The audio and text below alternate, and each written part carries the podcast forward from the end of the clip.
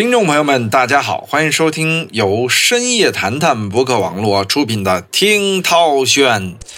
哎呀，听涛轩录了这么多期了啊！听涛轩之所以诞生呢，也是因为这个疫情来了啊，导致这个体育行业没什么事儿啊。那我就说，要不然录个电台节目吧，这不就有了听涛轩嘛？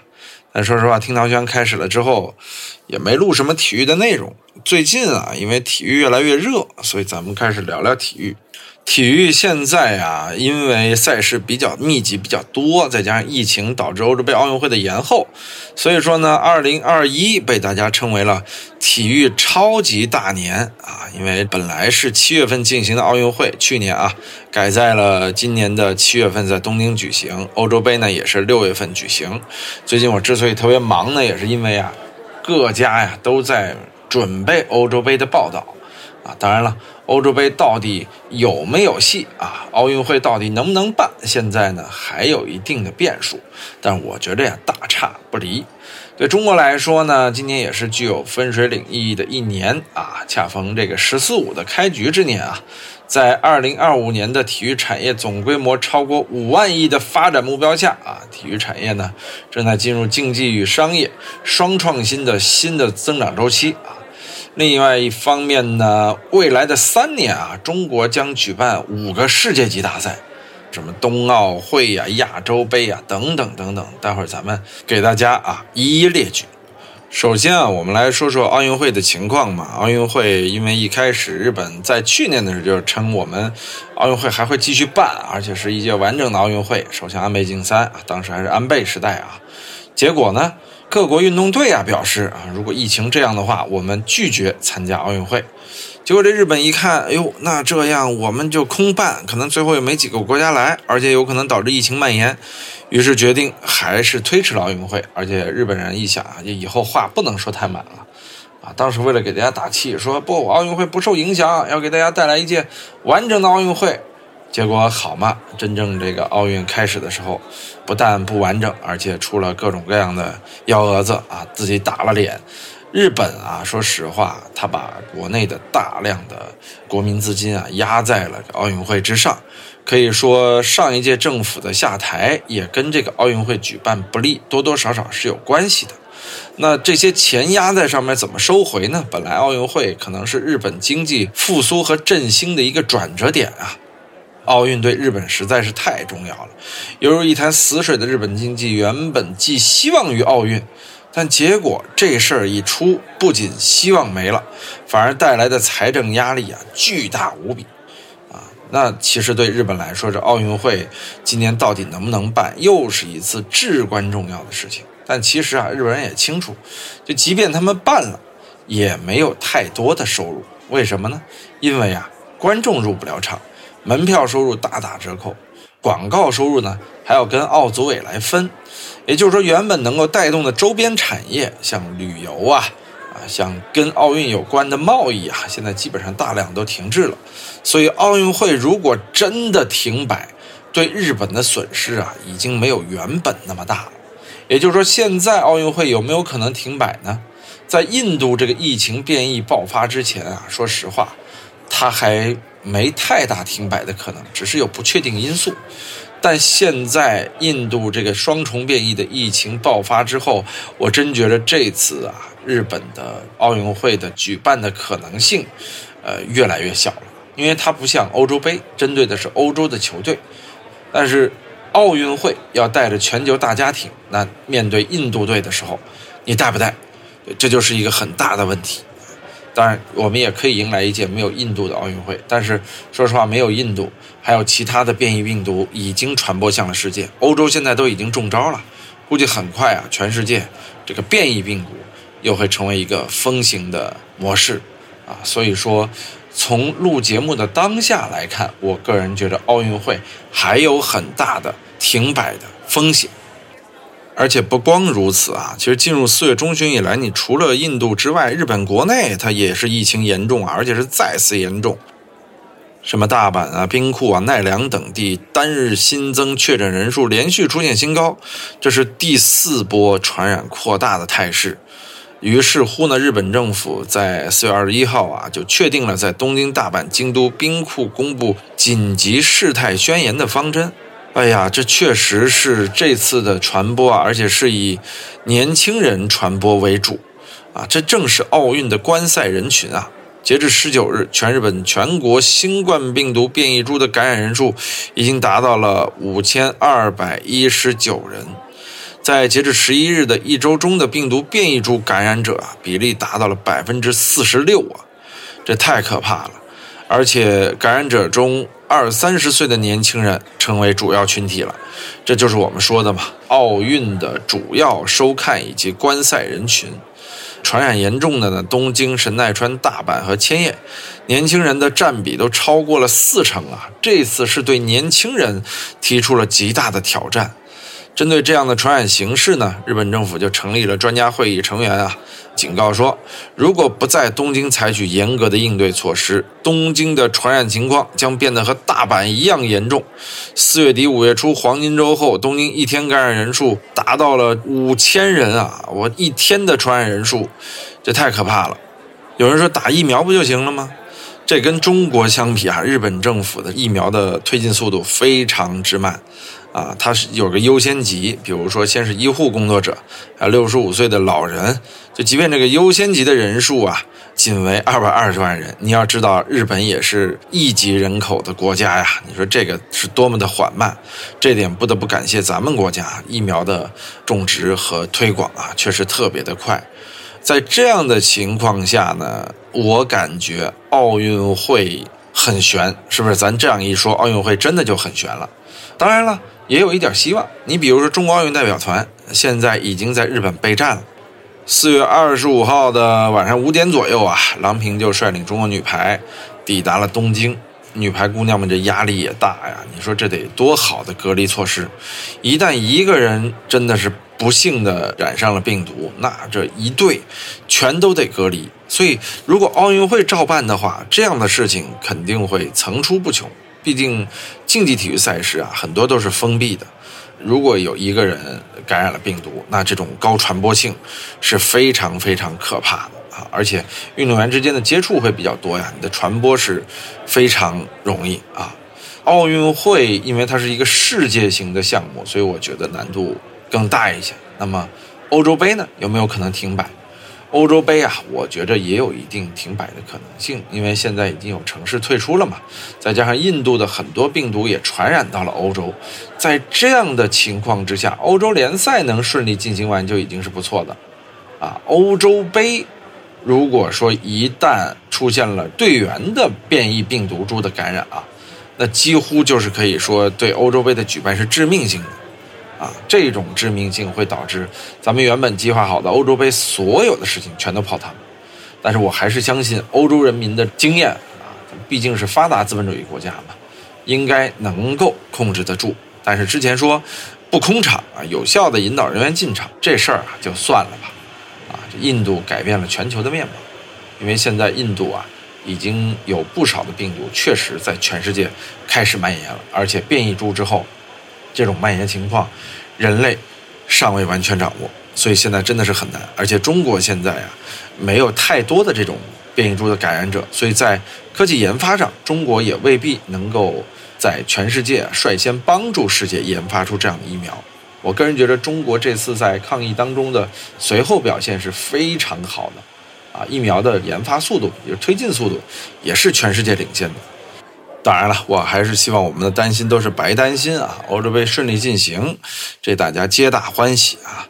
所以说呢，今儿咱就抛开它不进行的这个可能性啊，我们就来分析一下欧洲杯各个小组吧啊，大概分析一下啊，呃，A 组、B 组、C 组、D 组、E 组、F 组啊，一共是六个小组，每个小组呢四支球队啊。欧洲杯扩军之后呢，变成了二十四支球队啊。至于规则呢，很麻烦，咱就不细说了啊。我们就单看看球队啊，A 组被人认为是鱼腩之组。当然，如果中国队进了 A 组这样的阵容，谁都是强队啊，就不是鱼腩了。但在欧洲呢，你像土耳其、瑞士、意大利、威尔士，都是属于哎听着还挺强，但实际上呢，啊，好像就那么回事儿，开玩笑啊。我们来分析一下土耳其呢。说实话，土耳其是一支目前来说阵容比较平庸、没有核心巨星的这样的一支土耳其，不像当年你总有些哈坎苏克这样的球员在啊。这样的土耳其呢，打的是整体足球，所以小组出线就是奇迹，估计就是陪太子读书。瑞士呢，尽管有沙奇里、扎卡这样的老将啊，但是毕竟咱都说了是老将了。所以说，在这组里边呢，出线倒是难度不大，但出线之后啊，你能不能再往前走一步，我觉得基本上是没戏啊。意大利最近在曼奇尼的率领之下，感觉是越来越不错了啊，在十五场比赛中保持不败。啊，当然，意大利确实也是新老交替还比较好啊，年轻人的进步也还算快。但是这样一支球队呢，也是缺乏那种一锤定音的球员，必须靠主教练的整体战术。所以他们呢，今年想拿欧洲杯也是奇迹，啊，就是只能小组出线。我觉得往前能走一步就算胜利。至于威尔士呢，说实话，大胜贝尔的这个状态低迷啊，让威尔士我感觉目前的这一套阵容还不足以在欧洲杯中像2016年一样说能打得特别好。但我觉着只能是观察一下，观望一下前两场比赛。所以目前的主帅倒是球队最大的明星曼联名宿吉格斯，但是呢，这个球员你看贝尔，呃，丹尼尔詹姆斯。这之外，好像就没什么特别熟的了啊。在这样的情况下，我其实不是太看好这支威尔士，因为毕竟贝尔大圣也不在状态啊，全靠主教练，主教练不能自己上吧？当然了，A 组啊，我觉得也有可能会是一个相对混乱的局面，因为意大利、威尔士、瑞士和土耳其好像，虽说瑞士、意大利希望大点儿，但但这几支球队最近这个状况啊，都相对平庸。啊，没有那种说黄金一代出现，所以我个人觉得这个小组啊，呃，哪两支球队出现对大局影响都不大啊。我们再来看看 B 组啊，B 组说的是丹麦、芬兰、比利时和俄罗斯这几支队呢，我觉得除了比利时之外吧，其他几支球队都略显稚嫩哈。你比如说这个俄罗斯啊，尽管一八年世界杯让俄罗斯一下子被大家认识了，九八等球员都很火，但是毕竟啊，那是东道主啊，东道主有天然的这种被关注优势。但是这世界杯一过，俄罗斯基本上就要被打回原形了啊，确实。不算是一支强队啊，在这个小组当中呢，出现形势比较艰难。因为这个小组另外一支丹麦队啊，现在也是非常强。你像埃里克森啊、舒梅切尔，这都是我们非常熟悉的队员。而且丹麦在预选赛的战绩也非常非常的出色啊。因为相比起北欧的另一支芬兰队，芬兰队一是首先从没进过世界杯，另外在欧洲杯的表现也一直很一般。现在来看，芬兰队的球员也没有什么特出色的啊。最关键的是，他们的名字也特别拗口啊，比如这个什么波赫扬帕洛啊、诺维奇啊、普基啊、格伦卡马拉啊，反正就不是特别好记，也不是特别熟啊。对于解说员来说呢，还是希望他早点被淘汰啊。呃，这组呢，咱预测基本上就是丹麦啊，外加状态如日中天的夺冠大热门比利时啊，比利时。所以这组的形式比较简单，比第一组要简单的多。第一组呢，意大利和瑞士是更有可能直接出现的。啊，我们再来看看后边几个组啊，每一组可以说都有自己的特点。比如说 C 组，荷兰、乌克兰、奥地利和北马其顿。啊，这一听来，北马其顿和奥地利啊，这就是过来陪太子读书的。其实乌克兰啊，现在成绩也不好。当然了，他们的主教练好啊，舍甫琴科呀，在二零一二年退役后，马上开始了执教生涯，然后在开始了四年的从政生涯后，在二零一六年呢，作为时任的乌克兰主教练福缅克的助手，一起参加了一六年的欧洲杯，有了经验的积累。啊，在球队遭遇小组赛的三连败后呢，舍甫琴科就接过了教鞭，出任了主教练。你看，这就是很多球星当教练的一个必经之路啊，先当助手，然后最后慢慢成为主教练。齐达内就是这样，啊，穆里尼奥也曾经这样，再加上咱们恒大的这个李铁啊，当时也是当里皮的助教，现在是国家队的主教练啊。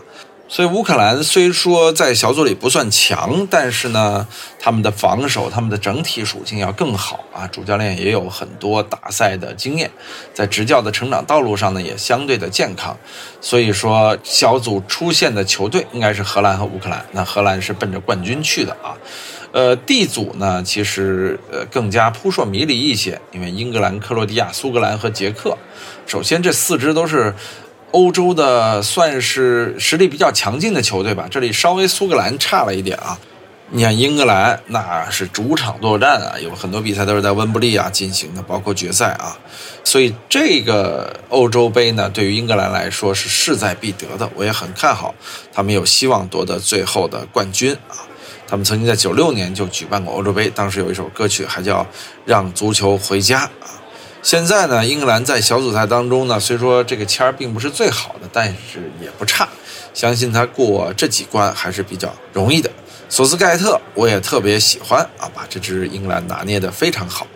但是捷克呢，虽说他成就在欧洲杯上吧，九六年欧洲杯可以说捷克让大家所认知到，但是呢，随着内德维德、波波斯基啊，包括罗西基这些球员的退役。